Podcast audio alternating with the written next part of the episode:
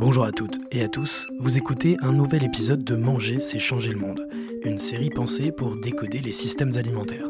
Aujourd'hui, l'élevage et la consommation des produits carnés font l'objet de controverses et de débats passionnés. Mais ces débats cachent un système plus complexe d'interaction entre l'homme, l'élevage et les écosystèmes qu'ils habitent. Manger, c'est changer le monde. La série qui décode les systèmes alimentaires. Pour comprendre les implications de cette industrie sur les milieux naturels et sur notre futur, je suis parti en discuter avec Éloi Lebert, spécialiste de la filière élevage et consultant au sein du cabinet Soliance Alimentaire.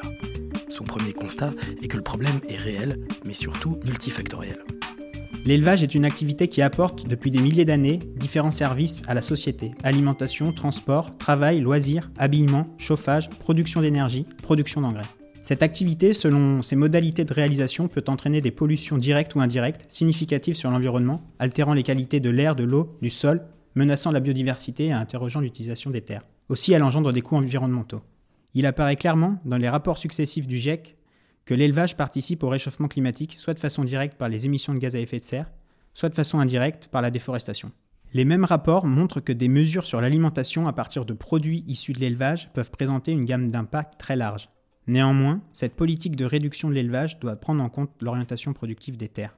75% des terres agricoles cultivées serviraient d'abord à produire une alimentation pour le bétail, pour faire du lait, de la viande ou les deux. Il est important de repréciser ici quelques définitions. Un mode d'élevage extensif est un mode d'élevage économe en intrants qui ne recherche ni une forte productivité individuelle par animal ni par unité de surface, en opposition au mode d'élevage intensif. Les ruminants, ce sont les ovins, les bovins, les caprins, qui ont une capacité à valoriser des matières riches en cellulose. Les monogastriques, ce sont les porcs et les volailles qui valorisent des grains ou des déchets alimentaires. Ce que je comprends, c'est que selon les types d'élevage, on a un impact plus ou moins important en termes de rejet, mais aussi d'émissions de CO2.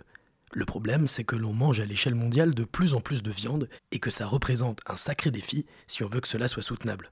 Le développement et l'intensification de l'élevage, sous l'effet de l'augmentation de la demande en viande, en volume et en fréquence, a conduit à une accentuation des pollutions et amène à remettre en cause ces modes d'élevage. Dans un certain nombre de territoires, l'élevage, notamment lorsqu'il est fondé sur le pâturage, est la seule manière viable de produire. Du coup, Éloi, c'est quoi l'intérêt principal de l'élevage pour l'homme? L'élevage permet à l'homme d'en retirer, et c'est essentiel, sa subsistance, mais également de produire des externalités positives, telles que la conservation des écosystèmes et de la biodiversité associée, le stockage du carbone dans les sols, et l'entretien des paysages qui réduisent la vulnérabilité aux aléas climatiques. Est-ce qu'on pourrait imaginer aujourd'hui se passer de l'élevage? L'éradication pure et simple de l'élevage créerait un immense déséquilibre et des désastres de tout ordre. Par contre, nous sommes convaincus que les filières d'élevage doivent profondément se transformer et les défis à relever pour le faire sont multiples. Il s'agit en effet de combiner des systèmes d'élevage et leurs filières associées les plus durables possibles avec la viabilité économique et l'acceptabilité sociale. Réussir cette transformation dépend de l'engagement de tous les acteurs, des filières et des territoires qui y sont liés. Les prises de conscience et l'envie de réussir ces transformations guident l'action des acteurs dans les territoires. Chez Soliance Alimentaire, en tant que cabinet de conseil, qu'est-ce que vous faites pour accélérer cette transformation? Notre rôle est d'accompagner ces démarches. C'est ce que nous avons fait avec la filière laitière des Alpes du Sud, où la culture laitière et fromagère perdure malgré les contraintes de l'agriculture de montagne. L'élevage dans cet espace joue un rôle légitime en entretenant et en exploitant des espaces ruraux et pastoraux. Il s'agit de valoriser justement ces produits car les coûts de production sont élevés. Il s'agit également de s'adapter aux évolutions du climat et aux nouvelles attentes sociétales, notamment en se décarbonant, en adaptant ses façons de nourrir et de loger le bétail. À l'issue d'un diagnostic établi avec les acteurs de la filière, éleveurs, fromagers, transformateurs, partenaires institutionnels, nous avons co-construit un ensemble d'actions visant à dynamiser la filière, relever les enjeux de valeur et de durabilité, et ainsi pérenniser le tissu agricole et agroalimentaire du territoire. La route est encore longue avant d'avoir dans son assiette un beefsteak qui fait du bien à la planète. Mais les solutions locales, la concertation et une prise de conscience au sein de la filière viande pavent le chemin vers cet idéal qui nous permettrait de mieux manger sans tout casser. Merci Éloi pour cet éclairage.